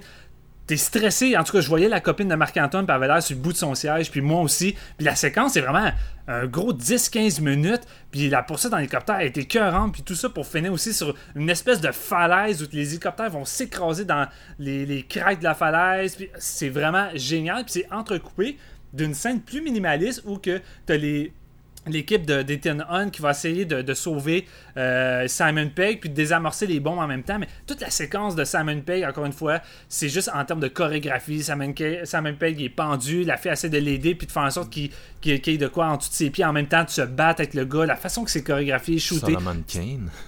Solomon Kane, c'est c'est de la bombe. Fait que pour moi, en tant que film d'action, oui, c'est le meilleur de la franchise. C'est peut-être je retrouve pas je retrouve pas tant le, le côté émotionnel et dark euh, complètement qu'on avait avec l'épisode 3, mais pour moi, Fallout, c'est le meilleur volet de la série. J'ai vraiment trippé à retrouver les personnages, puis je trouve que tous les personnages secondaires, ils ont du temps. On retrouve un Vince qui. Une séquence avec Vince qui discute. euh, assez- je suis plus certain, là, ça fait trop longtemps qu'on a vu le film, mais je pense que c'est avec son ex, euh, avec l'ex de, de Tom Cruise, mais une séquence plus émotionnelle où il discute avec elle de comment ça se passe. Puis je trouve que c'est Ah, le genre j'ai de moment. ça, j'ai ça. Ah, moi, je sais pas, j'haïs pas ça. Je trouve que ça fait du bien de retrouver des discussions avec les autres persos qui parlent un peu plus en profondeur des choses, puis ça Ah, manquait. non. Moi, la, la façon que c'est fait, avec.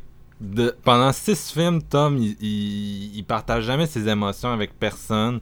C'est juste une face, c'est comme un Mm. congélateur à émotions, ce gars-là. Puis là, faut que Ving Rhames, il parle des émotions de Tom à sa place, à la femme qu'il aime, parce que. Non, tu sais, ça marcherait pas avec genre euh, Tom en mode Clint Eastwood, le strong silent type. Non, ça m'a vraiment gossé ça aussi. Non, je sais pas. Moi, je trouvais que la scène en en tant que tel. L'aspect que j'ai trouvé un peu plus dommage, c'est que le personnage de Rebecca, euh, Ilsa, joué par Rebecca, euh, qui était dans Rogue Nation, est là, mais en même temps, je trouve que sa présence a un petit peu moins d'impact. Je sais pas, tu sais. En Ouais. même temps, le, le film a beaucoup de personnages, mais c'est peut-être pas ça qu'il y ait deux femmes euh, importantes dans l'intrigue, Steven. C'est mission impossible quand même. Ouais, non, c'est ça, on va pas trop demander, mais il y, a- il y a un autre personnage féminin que j'ai pas vu beaucoup de gens parler. Euh, c'est interprété par Vanessa Kirby. Elle joue de White Widow, un personnage mystérieux, on n'en sait pas trop, puis c'est un peu une des vilains qui va conduire Tom euh, au, au méchant principal, puis pour le coup de banque. C'est pas un personnage qui est tant développé, mais cette actrice-là, elle a un fucking charisme de fou. Euh, puis je trouvais que toute la séquence dans le bar avec Tom, la chimie qui se déroulait, puis même quand ils vont parler du plan, j'étais vraiment en amour avec ce personnage-là. Je voulais en savoir plus, puis malheureusement, euh, je trouve qu'on la voit pas assez. Fait que tu sais, je serais partant pour la voir dans un, dans un autre volet. Je trouve que c'était un personnage qui me semblait beaucoup intéressant.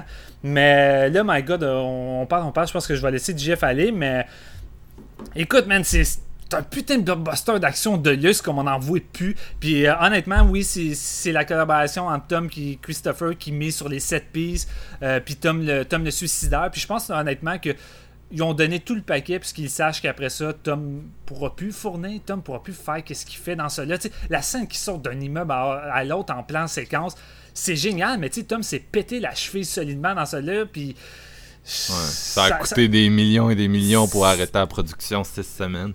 Ça a coûté des millions. Puis, tu sais, toutes les séquences dans le film, c'est ça. C'est Tom qui saute en bas d'un avion, Tom qui saute en bas d'un immeuble, Tom qui court, qui saute à travers des fenêtres, Tom qui se tient après un hélicoptère, Tom qui conduit l'hélicoptère. Ça n'a pas été mentionné, mais Tom conduit par moment l'hélicoptère pour de vrai, tout seul. Fait tu sais, on est rendu à un point que je pense qu'ils se sont dit, gars, on va faire l'ultime volet d'action de Mission Impossible. Puis après ça, gars, je sais pas, on verra, mais on va peut-être devoir revenir à de quoi de plus minimaliste. Puis c'est correct, tu sais, pour moi, c'est peut-être le film testament d'action de Tom Cruise en termes de Mission Impossible. Puis euh, je trouve que le film livre la marchandise de A à Z, puis je pense que c'est un des rares films d'action américains qu'on va encore parler dans plusieurs années parce que ces séquences, je pense qu'ils vont super bien vieillir pour la simple raison que Tom les fait pour de vrai. GF. Qu'est-ce que je peux rajouter après ça? Ouais. Euh, Fallout, j'ai vraiment, j'ai vraiment aimé l'expérience au, euh, au cinéma. Euh, écoute, Henry Cavill qui charge ses points avant de casser une volée à l'autre gars, c'est vraiment du bonbon. Je veux dire, la scène où ce qui saute en bas de l'avion aussi, ça, c'est. Il y, a un- petit euh, making-of, si on veut, qui passe au cinéma avant certains autres films. Puis ça avait, ça avait l'air d'être de quoi? C'est la grosse scène du film parce que lui, dans le fond, ils l'ont fait vraiment euh, réel, comme les militaires, pis tout ça. Puis ça a l'air que c'était vraiment, vraiment difficile, puis que c'était un one, un one shot. Là, Tu sais, il n'y avait pas euh, 50 prises. euh, Mais je pense qu'ils l'ont fait souvent, là. si je me trompe pas. ben, il, il fallait qu'ils se pratiquent avant. Il y avait comme ils ont dé- designé un casque justement avec euh, pour la pression parce que s'il y avait de fortes chances qu'il tombe sans connaissance pendant la scène aussi. Là. Ouais. Je veux dire, tu sais, euh, ça paraît mal quand ton agent secret il, il se fait filmer en train de tomber d'un pomme à 11 000 pieds dans les airs. Mais euh, donc, c'est vraiment très très impressionnant justement l'atterrissage puis toute la, la relation aussi entre Tom Cruise et Henry Cavill euh, dans le film est super bien développée. Je trouve ça super le fun. Puis, c'est vraiment une course effrénée, Fallout, comme tu l'as dit. C'est l'apothéose, mettons, de, de Mission Impossible en frais d'action. Puis honnêtement aussi, ils ont rehaussé le troisième acte. Ils ont vraiment corrigé certaines erreurs qu'ils ont faites avec le quatrième, cinquième chapitre. Puis j'en suis, j'en suis reconnaissant parce qu'honnêtement, ça finit en bombe, ce film-là, comme tu en as parlé, euh, Steven. Un côté que j'aime vraiment moins, je me, je planque plus du côté à Marc-Antoine, honnêtement, c'est le, quand il ramène euh, son ex-femme, tout, c'est un petit peu too much. C'est pour, euh, c'est pour ajouter de la viande puis du drama, mais honnêtement, on n'avait pas besoin de ça parce que c'était vraiment juste de l'action surenchère après action tout le long puis des scènes de plus en plus incroyables parce qu'ils ont vraiment mis les c'est un crescendo et non un décrescendo comparé à Rogue Nation celui-là là. les Oh. cascades sont de plus en plus grandes euh, plus le film avance puis sur deux heures et demie il y en a en esti des cascades là. C'est euh, Tom Cruise qui court Tom Cruise qui court qui saute qui tombe qui vole qui fait ci qui fait ça tu sais tu peux pas avoir un, chapitre de Mission Impossible avec plus de cascades que dans celui-là. Puis c'est très bien réalisé aussi, ils savent ce qu'ils font. Euh, J'ai trouvé qu'il était quand même euh, en connaissance de cause. Je veux dire, même côté scénario, je trouve qu'il ramène un petit peu plus d'enjeux avec Ving Rhames. J'y crois un peu plus que dans les deux derniers chapitres. C'est, euh, il y a de la substance aussi, vraiment. Il y a beaucoup de personnages, mais ils sont quand même très bien développés. Euh, honnêtement, c'est un des très bons chapitres, puis c'est c'était à voir au cinéma. là. Probablement que dans ton salon, si si une 32 pouces, ça va être un petit peu moins effrayant que, que sur, une, sur une salle de cinéma. En IMAX, c'était vraiment une belle expérience.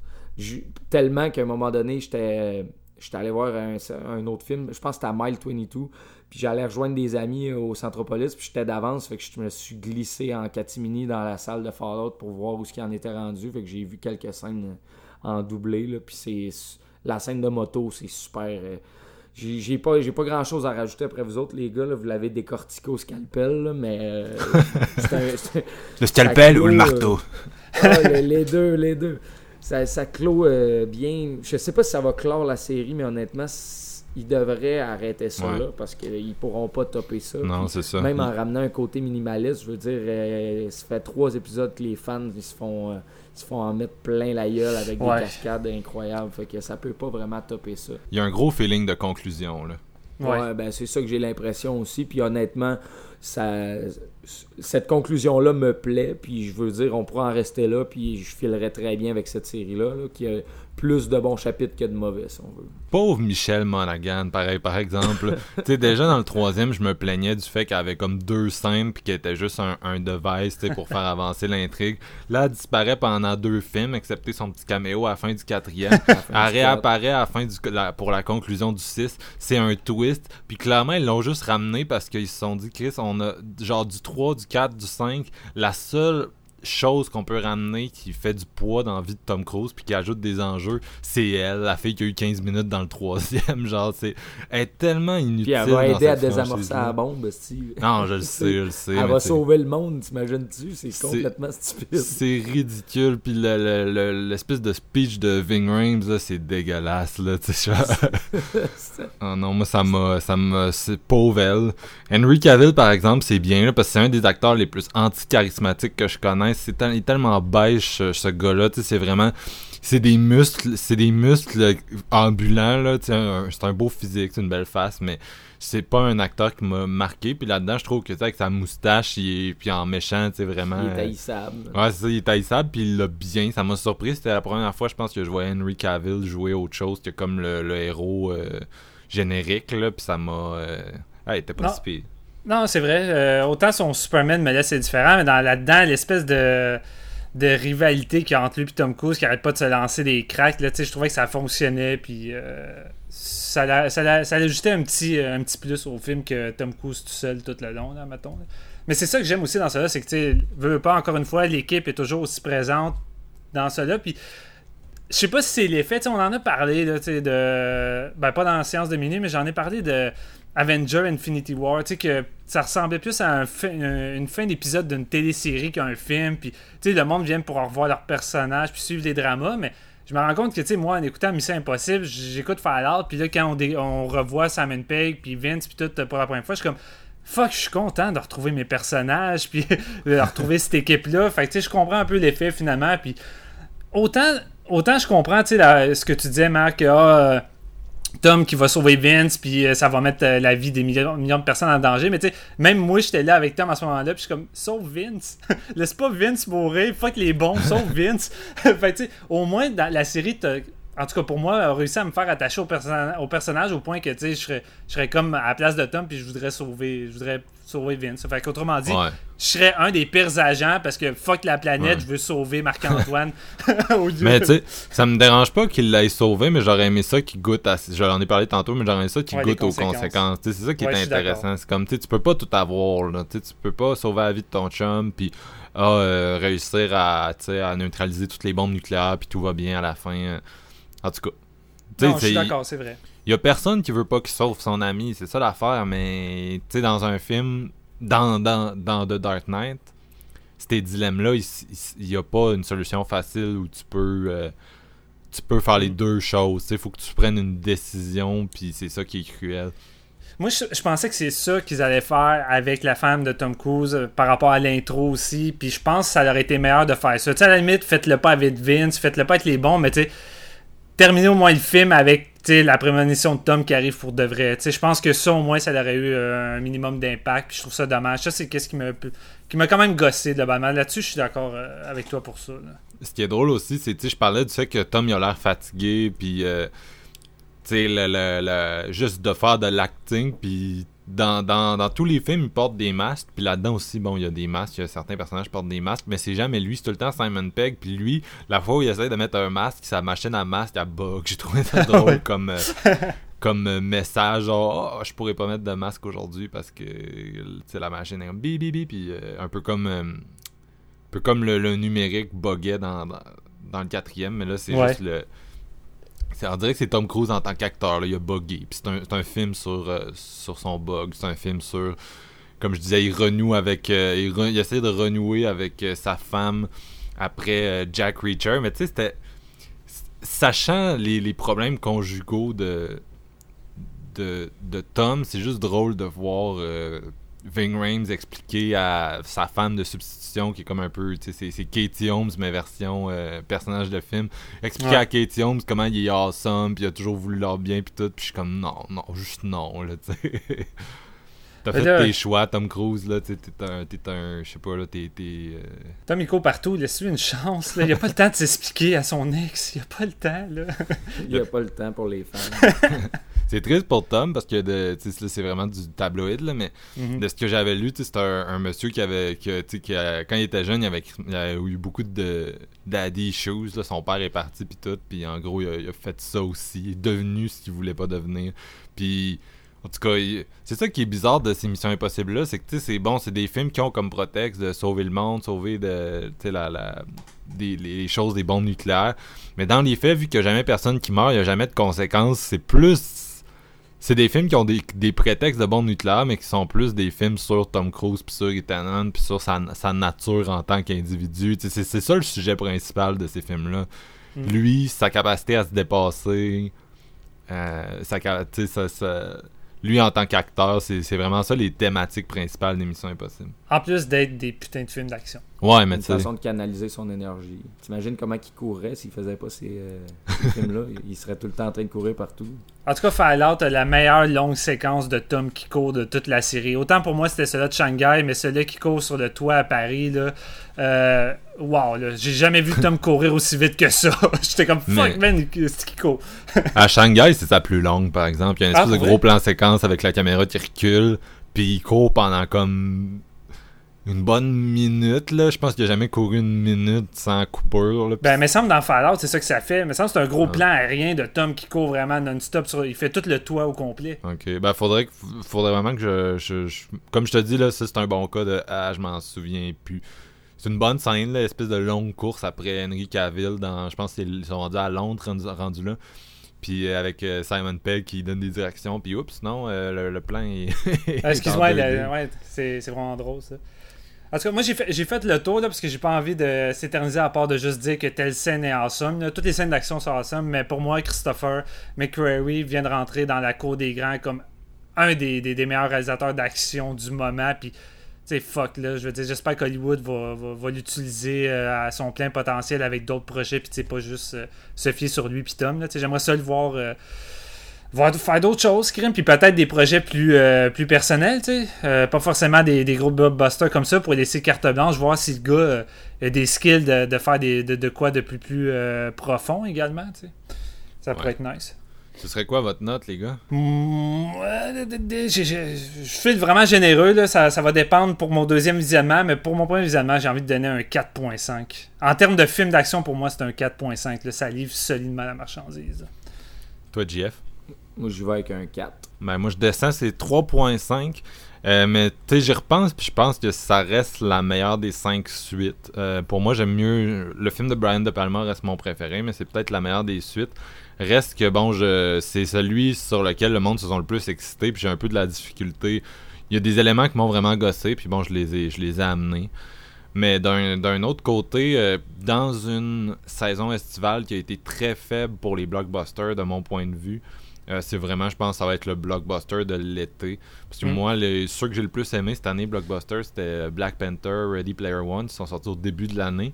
Mais depuis, euh, on a quand même eu un été. Bon, euh, on ramène des grosses franchises, on ramène Jurassic Park, on a Avengers, on a Star Wars, on a ça, on a ça. Incredibles, mais ça reste que moi, c'est pas des films qui m'ont tant renversé. Puis je regarde mon, mon, mon été, là, on est rendu en septembre, le- la période des blockbusters est finie. Puis pas mal c'est Mission Impossible que je recommanderais le plus au monde de voir.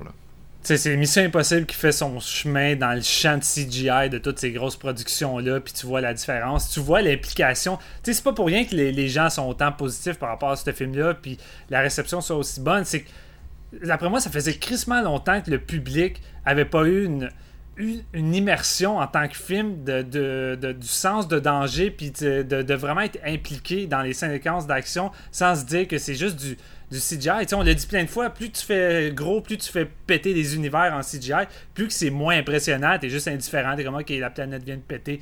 Mais tu sais, là, juste voir Tom sauter d'un toit d'un toit à un autre, c'est plus excitant que tout ça. Fait c'est ça la différence entre. Je pense qu'il faut arrêter de. En tout cas, les grosses productions hollywoodiennes, il faut qu'ils arrêtent de miser que sur le CGI puis de revenir à un cinéma plus, euh, plus véridique et euh, vrai. Je pense que le public euh, a dit leur mot avec le succès de cette Mission Impossible-là. Ils ont gardé la prise où ils se pètent la cheville quand ils sautent. euh. Ouais. C'est génial aussi. Ben, Ça, en même c'est temps, hot en esti. la séquence, elle reste tellement bonne qu'ils se sont dit, je pense pas que Tom pourrait faire mieux. Puis au cas où qu'il se pète l'autre cheville, on ne le fera pas deux fois. en, en- en même temps, je trouve que c'est une bonne. Encore là, moi, je suis tout le temps en mode méta avec cette série-là. là. Comme j'avais dit au premier épisode, je me suis vraiment à lire du monde, à écouter des podcasts, à lire euh, Sylvain Lavallée. euh, je, me- je me suis vraiment mis dans la tête le- l'espèce de commentaire méta de sur la vie de, de Tom Cruise puis j'ai de la misère à m'en dissocier mais tu sais juste m'imaginer Tom Cruise derrière le moniteur avec- euh, qui est comme euh, ah on garde celle-là tu sais des comme des prises où il a sauté parce que c'était pas la seule qu'il y avait c'est la dernière qu'ils ont faite mais c'était pas la seule qu'il y avait de, de de ce moment-là. Puis juste lui dire Ah, on garde celle où je me suis pété à cheville, tu sais. C'est Encore là, ça brouille le- le- la limite entre Tom le cascadeur puis Tom l'acteur. Parce que là, c'est plus de l'acting qui veut te montrer, c'est lui qui se brise des membres pour vrai pour toi. fait que j'y souhaite Mais- quand même une suite qui ressemble plus à Collateral Eyes Wide Shut Ouais. qu'à à Fallout, mettons. là. Fallout, tu l'as dit, c'est un film de cascadeur. Ok, donc euh, ça met fin à notre euh, à notre rétrospective Mission Impossible. Les gars, euh, On a réussi, mission accomplie, monsieur Marc-Antoine. Est-ce que nos fichiers audio vont bugger? Est-ce qu'on va être obligé d'annoncer à nos, à nos auditeurs que toute la conversation euh, qu'on vient de faire euh, n'existera jamais? C'est ce qu'on verra euh, bientôt. Donc, donc c'est ça. Comme j'ai dit, là, on kick notre saison automnale. On va avoir beaucoup de films d'horreur sur au menu. On se retrouve bientôt pour un épisode sur The Nun et un top euh, non- non-exploitation, pardon.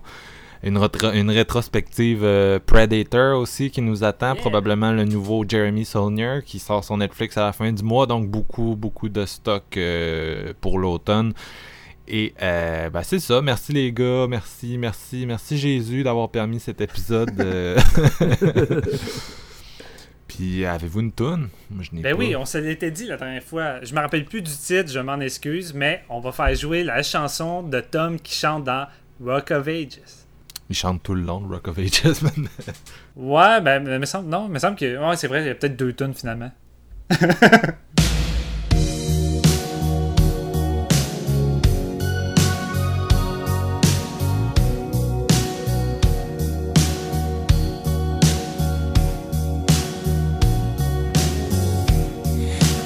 take a little time, a little time to think things over.